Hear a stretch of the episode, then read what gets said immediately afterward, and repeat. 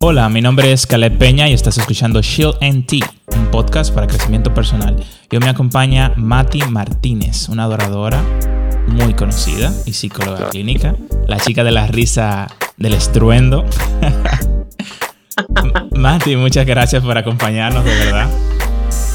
Ah, bueno, gracias a ti por, por pensar en mí para, para, para hacer este proyecto tan bonito.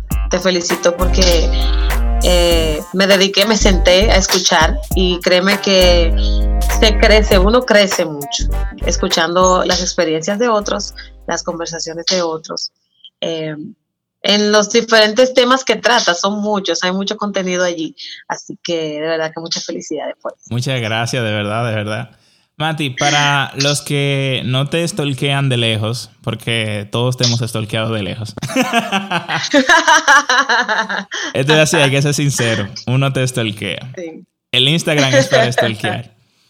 Para el que no te ha stalkeado todavía, cuéntales un poco de ti. ¿Quién tú eres? Bueno, yo soy una persona eh, muy chula, muy bien. Yo nací en San Cristóbal, aquí en la República Dominicana. Em, soy la esposa de, César y la mamá de Matías. Soy una persona que le canta al Señor, que he decidido dedicar todos mis talentos a Dios. Em, tengo unos cuantos años emprendiendo lo que es la música, la psicología clínica también. Tengo 29 años. Eh, y soy la morenita más linda que ustedes van a ver en toda su vida. para, que, para los que lo dudaban. Para los que lo dudaban. Así es. Pati, increíblemente, y creo que te lo mencioné, luego de 25 episodios, yo aún no me había dado cuenta que yo no había tratado el tema de la autoestima. Increíblemente. Mm. Yo creo que este tema lo habíamos estado guardando para ti y no lo sabíamos. Eso era para mí, eso era para mí, sencillamente. la autoestima realmente para mí siempre ha sido una lucha constante. Constante, constante todo el tiempo. Y hoy no va a ser para yo enfocar y empezar a hablar de mí, sino para yo aprender tal vez un poquito contigo y el que esté escuchando cómo han logrado lidiar con sus problemas de autoestima.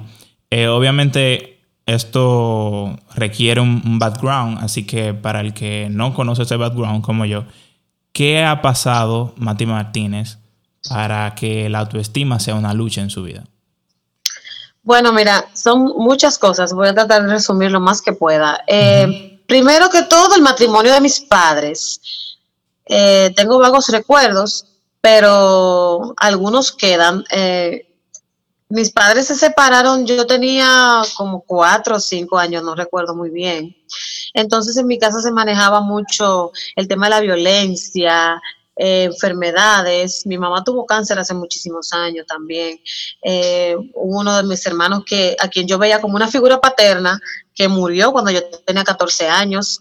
Eh, y empecé a sentirme muy sola y muy, y muy como desprotegida, porque entonces mi papá fue un padre muy, muy bueno. Yo recuerdo que, que, durante estuvo viviendo conmigo fue un padre muy bueno hasta que decidió formar otra familia porque fue de los padres que se divorcian de la madre, se divorcian de los hijos también.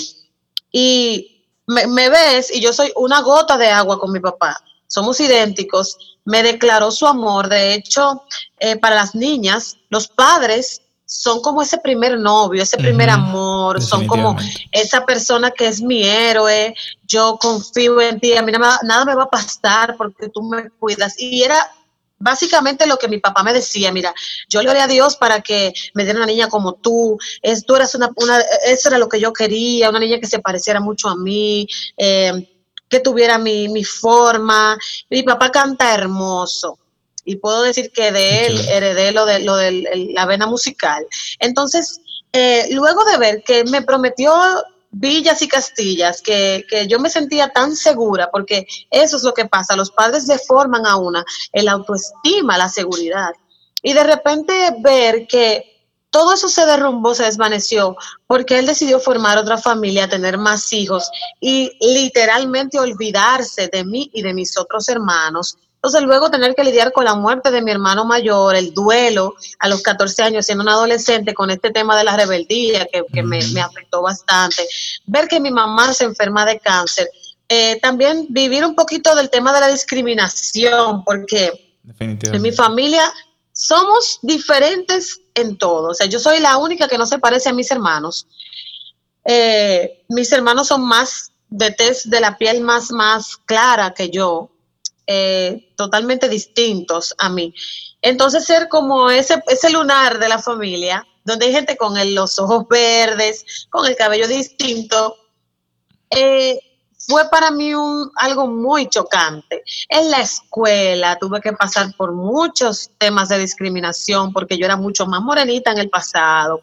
Entonces, ya venir con esta raíz de que mi papá se fue de la casa, tengo más hermanos que quizás no conozco, eh, no, me, no siguió a mi lado, no me enseñó lo que se suponía que, un padre debe enseñarle a las niñas especialmente. Eh, fue como mucha información para mi corta edad. Manejar tanta información de que si mi papá dejó a mi mamá, de que si tiene más hijos, de que si en mi casa faltó el alimento en un tiempo dado porque él decidió no mantenernos más, fue demasiada información. Entonces yo ya tenía primero la coraza de que, bueno, eh, si esto fue mi papá, yo nunca voy a tener un novio, yo nunca voy a estar con nadie, porque si la persona que me, pretenda conoce mi historia, entonces va a decir, bueno, si eso fue su papá, yo, o sea, yo, ella no puede esperar otro trato de mí. Y tener a los hombres como, como esos monstruos, básicamente, que, que maltratan a las mujeres, fue como un tema muy difícil de superar. Entonces fue como básicamente mi ambiente familiar. Eh, las cosas que pasaron en mi casa, la relación disfuncional de mis padres, fue lo que hizo como la raíz de que yo a lo largo de mi vida, como hasta los que 25 años, estuviera lidiando con esto de cómo era mi físico, cómo me veía, si tenía o no tenía talento, si hacía o no hacía las cosas bien, si los demás iban a valorar. Yo quería vivir eh, eh, como complaciendo a todo el mundo y que todo el mundo me aprobara. Era un lío, en verdad, tú sabes. Y, fue eso, fue eso. Mi familia, mi, núcleo familiar fue donde se desató como la, el, punto de, quiebre para yo poder subir con tanta inseguridad. Fue muy difícil, de verdad, lidiar con todo eso. Muy incómodo. Realmente eh, es uno de los puntos más difíciles para uno poder lidiar con la autoestima cuando desde la casa, ¿verdad? Viene que, muchas veces, muchas veces no, es el lugar donde uno espera sea el lugar de seguridad. Y cuando uno encuentra otras cosas, bueno, entonces, y, ninguna casa es perfecta, definitivamente todo el mundo lo sabe. Pero todos esperamos definitivamente, incluso, aunque sabemos que no es perfecta, esa perfección. Esperamos esa seguridad, esa tranquilidad, que aunque haya un pleitecito, una cosa, uno espera que haya cierto nivel de estabilidad que uno puede siempre llegar a casa, siempre llegar a la cama de mami, a la cama de papi. Y definitivamente es los lugares tal vez más fuertes donde uno puede encontrar ese, esa movida en, la vida de uno. Tú, habiendo pasado por esos asuntos de, soledad que vienen desde tantos puntos diferentes, ¿cómo entonces tú, y, hace, hace tampoco no tanto tiempo, ¿Cómo tú logras entonces decir, ok, Mati, eh, esto tiene que cambiar? ¿Cómo tú logras decir, eh, hay que marcar un antes y un después? Porque personalmente, y, es mi caso, yo me, he dicho eso miles de veces, pero yo nunca lo logro. Y, nada, nada en, esta, en este camino de las emociones creo que es algo que se puede lograr de un día para otro. Ni creo tampoco que, que uno llega a un final. Yo creo que esto es más algo de un camino. Muchas veces uno quiere como ya soy perfecto y no tengo problemas de autoestima, vamos con el siguiente problema. No, creo que uno siempre va a estar lidiando con esas cositas. Pero ¿cómo, cómo llega a ti ese momento, ese que, activa ese momento que tú dices, ok, Mati, ya? Bueno, mira, em, primero que todo, darme cuenta de que las opiniones que puedan tener los demás, incluyendo mi propia familia, no tienen que ser definitivas para mí. Mm. Es lo primero. eh, cerrar mis oídos a, que a lo que los demás puedan pensar y aferrarme a que, perfecto, en el mundo hay muchísimo talento, el mundo está lleno de millones y millones de personas que, hacen lo mismo que tú y lo hacen mejor que tú y cien veces, perfecto, pero que como yo, nadie va a hacer lo que yo hago como yo. Nadie se parece a mí, nadie hace, nadie dice, nadie habla como yo, nadie se ríe como yo, eso lo tengo claro. nadie hace lo que yo hago porque cuando Dios me creó, cuando Dios eh, eh, empezó a dibujarme, a hacerme, Dios se esmeró. Y, y primero que todo, fui donde mi papá, conversé con él y le dije, mira, te perdono. El perdón la gente lo ve como un tema tan ligero, pero el perdón es muy profundo. Sí. Perdonarlo primero, primero por haberse ido de la casa. Por, porque yo te cuento, me sentí muy traicionada, me sentí herida, me sentí muy abandonada. Eh, fue un golpe bajo, muy fuerte. Encima de eso, que mi hermano muriera cuando era el mayor y yo lo veía como una figura paterna. Dos golpes bajos que, que entraron en mí, en mi corazón como una rebeldía, como una cosa. Y darme cuenta fue difícil, necesité la ayuda de, mi, de quien es mi esposo en este momento para, para que él lidiara conmigo. Mira, él lidió tanto conmigo que yo no sé ni cómo contarte, o sea, que él me, me, me confrontara también. Quizás, qué sé yo, tener un amigo que te diga la verdad en tu cara, porque todos queremos escuchar lo que lo que, lo que nuestros oídos le agrade. Pero cuando yo entré en la relación de, noviazgo con mi esposo, el hecho de él poder sentarse conmigo y decirme muchas verdades sobre mi comportamiento, cosas que uno cuando está en crisis no lo puede ver, los de afuera sí lo ven, pero tiene que ser una persona que, pueda, pueda decirte la verdad. Y no es que yo lo haya logrado, porque no lo he logrado. Todavía no he logrado el punto en el que ya puedo decir, ya, soy libre, no tengo baja autoestima. Todavía a veces vienen cosas que te ponen a pensar. Claro. Pero recuerdo, siempre recuerdo, siempre recuerdo. Y me digo a mí misma lo importante que soy. Lo pongo en práctica con mi hijo también. Cada vez que, que estoy jugando con él, yo quiero que el niño, por ejemplo, sea un niño que crezca con mucha seguridad, yo le digo, eres importante, eres inteligente, puedes hacer muchas cosas, vas a, lograr todo lo que te propongas, el Señor te va a ayudar. Recordar siempre que como tú, por ejemplo, no hay nadie que haga las cosas. Va a haber, sí, un millón de gente que lo va a hacer mucho mejor posiblemente, pero como tú con tu marca distintiva, solamente tú. Y sacar de tu corazón el rencor perdonar a aquellas personas que empezaron a marcarte en el pasado, decírselos, te perdono, si ya no se puede porque murieron, etcétera. Qué sé yo, hacer lo posible de sacar eso de ti, porque esas son cosas que se quedan allí, hacen una raíz que te acompaña toda tu vida. Y fue eso, tomar la decisión de perdonar a mi papá y observarme y darle la autoridad a una persona en la que yo confíe plenamente para que cuando me vean en ese, en ese, tú sabes, como en ese tambaleo, me diga, hey, espérate, las cosas no son así. Y le doy muchas gracias a Dios por mi esposo, porque cuando siempre que me vio o siempre que me ve en, en, un momento de, de, quiebre, me dice, no, espérate, las cosas no son así, ven, vamos a conversar.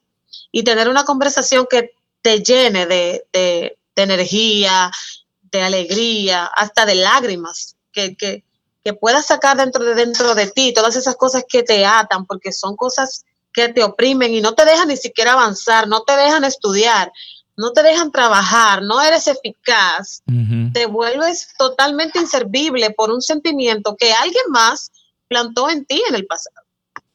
Y creo que, aunque no lo he logrado, creo que puedo seguir hacia adelante y creo que puedo recordarme a mí misma eh, que que no soy lo que otros en el pasado dijeron que yo era, sencillamente. Sabes, eh, al te mencionar que no lo has logrado, realmente creo que le das a la holgura a todo el que está pasando por esto de poder decir, es un proceso. O sea, el que ve de lejos, como todo en la vida, dice, no, pero Mati Mati. Mati con, con problemas de autoestima, pero nunca en la vida. ¿Por qué? Porque la gente ve de lejos.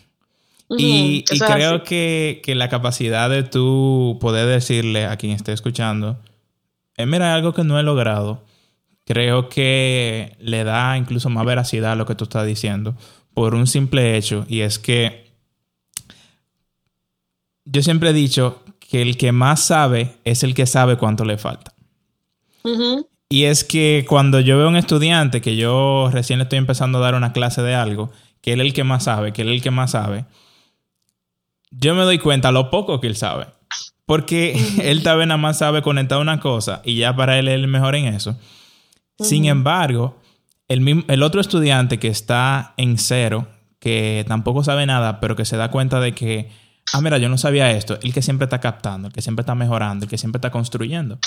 Y pasa eso en, todos los ámbitos. Tú ves a la persona en la música que se aprende en una canción y ya yo soy el final. Yo toco esta canción con tres acordes y el final. Mientras que, mientras más, yo recuerdo que el, un pianista muy famoso, Michael W. Smith, eh, él dijo que todavía él no sabía tocar piano. O sea, Michael W. Smith. Por favor. Dime eso a mí, abusador. Y todavía él no sabe tocar piano. Entonces, ¿qué te dice eso? Bueno, eso le dice que después de él haber tenido un doctorado en piano, él dice es que no, es que es un mundo y todavía yo, yo no, no conozco nada de esto. Porque creo que es lo mismo en las emociones. Creo que la capacidad con la que tú puedes decir ahora, no lo, no lo he logrado, es de tu experiencia, de que realmente tú has logrado mucho. Y, te lo digo tal vez hasta como incentivándote, porque yo sí veo que, te veo como fuerte. Y tal vez el que, el que te ve aún de más lejos dirá, no, es una piedra. Entonces, creo que, es muy bueno que tú digas eso, porque también incentiva al que está escuchando.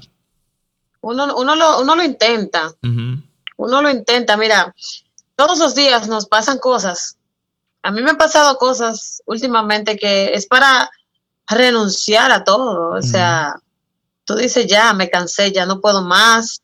Pero es, es una fuerza, es una lucha de, de fuerzas.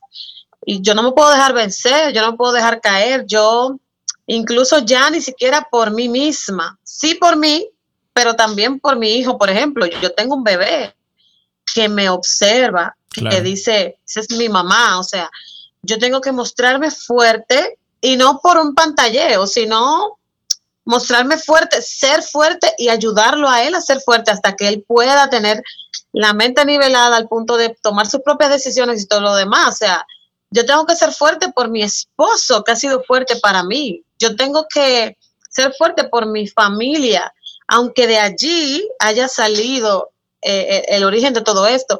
Em, uno lo intenta todos los días, es no cansarse, aunque uno esté ya hastiado, ahogado, es no cansarse, porque si te cansas, pierdes. Si te cansas, le estás diciendo al pasado que sí es cierto lo que decían de ti. Si te cansas, le estás diciendo a la gente que te marcó que ellos tenían razón y no tienes razón. Así es. Entonces, eh, eh, es sencillo, eh, es sencillo y es difícil, porque es sencillo decirlo, pero es difícil practicarlo.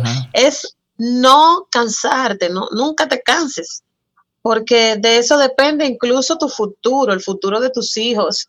Y, esto es así, en este tiempo tan difícil en el que vivimos, donde se vive mucho la apariencia, se vive mucho de, de esto y del otro, tú tienes que ser fuerte, es obligatorio, no es opcional. O sea, tienes que ser fuerte. Y ahora que tú mencionas eh, este mundo en el que vivimos, mm, me acaba de, abrir una ventana, una pregunta. y Mati, en el mundo de la música, ¿cómo lidia con eso? Ahora que yo lo pienso, o sea, eh, el mundo de la música, le comentaba a mi pareja el otro día, oye, es un mundo muy bonito, pero un mundo también muy contaminado y, de, muchos, de muchos problemas emocionales que, uno ve en los artistas. Uno se, uno se da cuenta de, wow, o sea, él estaba bien y desde que entró a ese mundo no, no logró mantener un balance. Y, y, en un mundo donde, donde pasamos todo por filtro, donde, donde todo es Instagram y todo es yo siempre estoy perfecto y mira cómo yo me levanto, que nadie te lo cree que tú te levantas así, pero... no, me quieran, no me quieran ver a mí, por favor. ¿Cómo, cómo Mati maneja una vida de luchar con su autoestima y, y de un mundo en el que se introduce, donde la gente le pone tanta atención a cosas irrelevantes?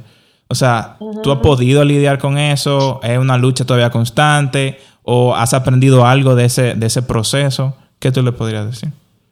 Bueno, primero que todo, yo, yo de las cosas que he tenido que aprender eh, durante mi proceso, que ha sido algo como muy, muy relevante para mí, es que primero no todo lo que brilla es oro. Te lo digo por mí y te lo digo por todo lo que veo en las redes sociales. Hay personas que tienen una vida perfecta en las redes, son artistas, tienen dinero. Yo no tengo nada de eso, pero tienen. y, y lamentablemente no son felices porque están ahogados en cosas que nosotros ni siquiera nos imaginamos. Y es por eso, fruto de que no han sanado su, su interior, sus emociones, por una palabrita o, cualquier cosa que les haya marcado en el pasado.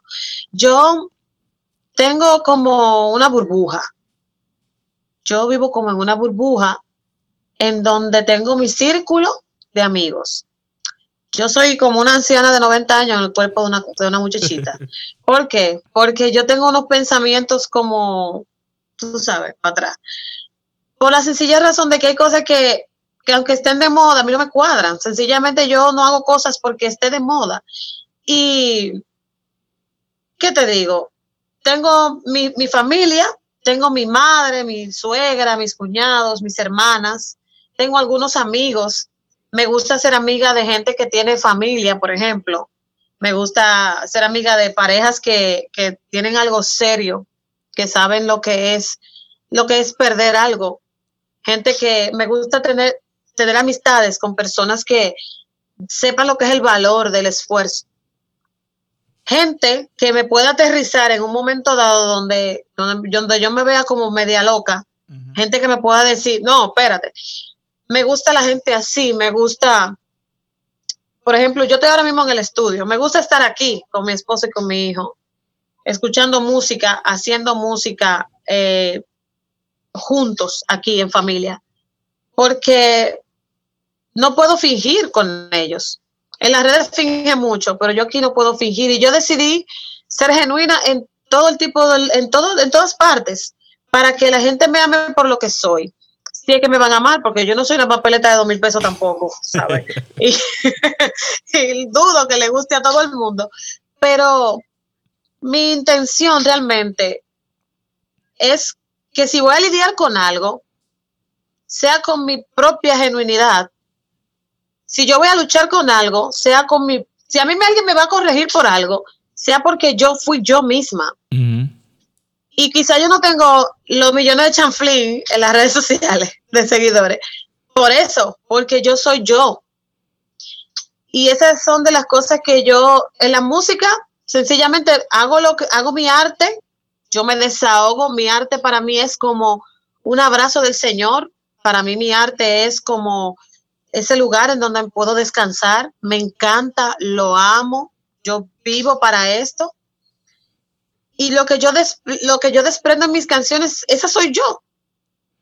Las conversaciones que tengo, esa soy yo. Yo no me quiero parecer a nadie más, yo no quiero imitar a nadie más, yo quiero ser yo. Y si para eso yo tengo que incluso dejar las redes, yo las dejo, porque yo antes no tenía redes, yo estaba bien, o sea, ah, que es una herramienta muy buena, sí, pero es verdad, el 90% de las cosas que hay allí son mentiras. Y yo no voy a hacer una mentira para que tú me sigas. O sea, yo, yo voy a ser yo. Y si tú me quieres seguir a mí, si no, también. Entonces, yo lo único con lo que yo quiero lidiar y con lo que creo que estoy trabajando mucho es con eso, con, ser yo misma. Y, y, hacer mi música y que mi música se parezca a mí y que yo me parezca a mi música. Eso es lo que yo quiero. Y con eso es que yo trabajo diariamente. De hecho, muchas personas me escriben y hasta me siento bien cuando lo hacen, porque me dicen, ay, pero tú eres tan, tan, Tan tan bien, tú eres tan tú, y yo, gracias. Y eso creo que lo estoy logrando. Creo que ese es mi objetivo y que lo estoy logrando. Qué bueno. Tú sabes, hay veces que uno no se da cuenta y me pasa muchas veces con, con los quotes, con las frases y las cosas que saco tal vez a veces del podcast, que la gente escucha, escucha, no, perdón, lee un comentario que dijo, lo ve diseñado, lo ve bonito y decorado, y dice di que, wow, qué chulo está eso. Y después se dan cuenta que fueron ellos mismos que lo dijeron. Me ha pasado con un par de personas. y es que a veces uno no se da cuenta eh, la trayectoria, la experiencia que uno va adquiriendo con el tiempo. Y, todo lo que tú dices realmente, tal vez, aunque tú lo veas sencillo, eh, me nutre mucho. Sé que, que el que tiene que estar escuchando también tiene que estar igual. Porque tu experiencia es tu experiencia. Yo he pasado por mis cosas que me han enseñado cosas a mí pero no he pasado las mismas cosas que tú y cada quien tiene su propia experiencia y, y tú traernos estas cosas, realmente eh, sé que son de valor. Eh, una de las cosas que he notado que tú dices de manera diferente es amistad. Y, creo que un punto muy interesante, porque tú lo has dicho en, en, puntos diferentes, tanto mientras tú hablabas de lo malo como mientras tú hablabas de lo bueno. Y creo que la amistad, y no lo había pensado hasta ahora que, que estoy analizando lo que tú has ido diciendo, es un factor determinante en, nuestra autoestima. Sí. Uno rodearse de personas adecuadas. Hay veces que las amistades lo más que hacen es alimentarte ese problema. Y me parece muy bien que tú dices que te juntas de gente que te aterrice, pero al mismo tiempo tú te juntas de gente que te levante. Y es, contradictorio, pero es cierto. Y a veces es la misma persona que tiene la capacidad de decirte, mira, Matías, eso no es así es la misma persona que te dice, mira, Mati, tú puedes. Y yo, yo te lo digo, yo me engranojo mientras te lo digo, porque voy pensando en muchas personas que me han ido agregando a mi vida y que han hecho eso. Y además de, eso, de, las amistades, ¿qué consejo tú le darías a una persona que en este momento se encontró con esto mientras veían mujeres que estaban súper bonitas en internet, se encontró con un podcast, o mientras estaban viendo chiste y meme, se encontró con un pedacito de un podcast que hablaba de la autoestima y dirían, oye, yo necesito, yo necesito mejorar mi autoestima. ¿Qué tú le dirías a esa persona? Que se observe, que tienes dos ojos pegados en la cara, que seguramente son hermosos, que mm, son tus ojos y que tú tienes una vista seguro nítida y que te mires en, un espejo y te mires tu piel, tu cabello. Todo lo que hay en ti no fue una equivocación, no fue un accidente. Todo está bien puesto. Yo, eso fue lo primero que tuve que hacer, mirarme, mirarme porque la autoestima te afecta emocional y luego sale. Todo lo que empieza aquí sale hacia afuera, todo lo que empieza en la mente sale hacia afuera. Y mírate, mírate, todo lo que hay en ti es bonito, todo lo que hay en ti es hermoso. Te lo dice una persona que le costó años, yo me pasé años y años de mi vida pensando que yo no tenía talento, pensando que yo no podía hacer nada bien. Y llega un punto en el que tú de verdad no haces nada bien porque tanto lo piensas, lo piensas, hasta que lo haces de esa manera. Y la gente podía probarme que yo no tenía talento porque yo no dedicaba esfuerzo, ni tiempo, ni, ni habilidades a hacer las cosas bien. Y estoy ya en un punto en el que tengo que hacer las cosas bien para mí, tengo que hacerlas bien para otras personas. Y lo, lo, puedo probar cuando puedo hacerle un favor a alguien o cuando me nace, por ejemplo, servir. Mira, no hay nada más gratificante que tú vencer tus miedos ayudando a otros, eh, eh, hablando con otros. Me dejé amar, me dejé abrazar. Hay gente que por sentirse tan inseguros y tan solos no se dejan amar. Eh, ya puedo entender y sentir lo que es un abrazo verdadero, cuando mi esposo me abraza, cuando mi hijo me abraza, mi mamá, mis hermanos, mis amigos, yo me siento amada porque empecé a verme bonita, empecé a verme yo dije, wow, mi piel es bonita, como e, estos hijos de no sé quién decían que, mi, que yo era muy negra o que yo, wow, qué piel yo tengo, wow, qué cabello, qué figura. Sencillamente, yo no estoy aquí para llenar las expectativas de nadie. Si tú quieres que yo llene tus expectativas, entonces yo no sé a dónde tú tienes que conseguir eso, pero lamentablemente yo renuncio a llenar las expectativas de otras personas. Yo voy a llenar mis propias expectativas. Me voy a esforzar para mí, voy a crecer y me voy a dejar amar. Déjate amar porque el amor sana todo. Así es. El amor, el amor sana heridas. El amor eh, eh, eh, te, te rejuvenece incluso. Yo si tienes una habilidad, por ejemplo, si eres músico, si te gusta escribir, si tienes, eres de esas personas que pinta, que hace cosas bonitas con las manos, si eres eh, dichoso para los ejercicios, por ejemplo, esta gente que son fitness, y tú tienes fuerza y habilidad para poder hacer ejercicios, haz lo que tengas a la mano para hacer. Eh, dedícale el tiempo y tú verás que sí tienes talento porque hay de todo, en este mundo hay de todo para hacer. Y dedicarme, dedicarme, dejarme amar, eh, eh, entender que yo soy única y especial, que como yo no hay otra en este mundo, que yo puedo, que las cosas que yo hago las hago como yo y, y empezar a tener un amor propio así profundo, un momento de, no sé cómo se dice, un momento de, dedicarme tiempo, tener tiempo para mí y todo eso. Eso me ha ayudado incluso a poder amar profundamente a esa gente que lo único que sale de su boca son cosas feas, incluso a ellos. Eso me ha ayudado a entenderlos. Y yo solamente digo dentro de mí, Señor, que estas personas se encuentren un día a sí mismos. Y ten fuerza para luchar contigo todos los días porque esto va a tardar para arreglarse, va a tardar, pero no puedes, no puedes, no puedes rendirte, esto se va a tardar, pero no te puedes rendir, no puedes, no te rindas, eso es lo que puedo básicamente eh, dejar, no, no te rindas, lucha contigo hasta que te venzas y cuando lo hagas, ya verás que va a ser distinto. Me encanta de verdad todo lo que tú has dicho. Eh, ha sido de mucha edificación. Yo tengo tres hojitas aquí llenas de todo lo que tú has dicho. Eh, esto es increíble realmente y creo que, todo el que esté pasando por una situación como esta debería aplicarlo eh, porque una, tenemos a alguien que aquí ya vemos que le está dando resultados. Y dos, alguien que tiene el mismo problema, como yo, te está diciendo que sí, que siento que tienes razón, que noto un, un patrón coherente en lo que ella está diciendo.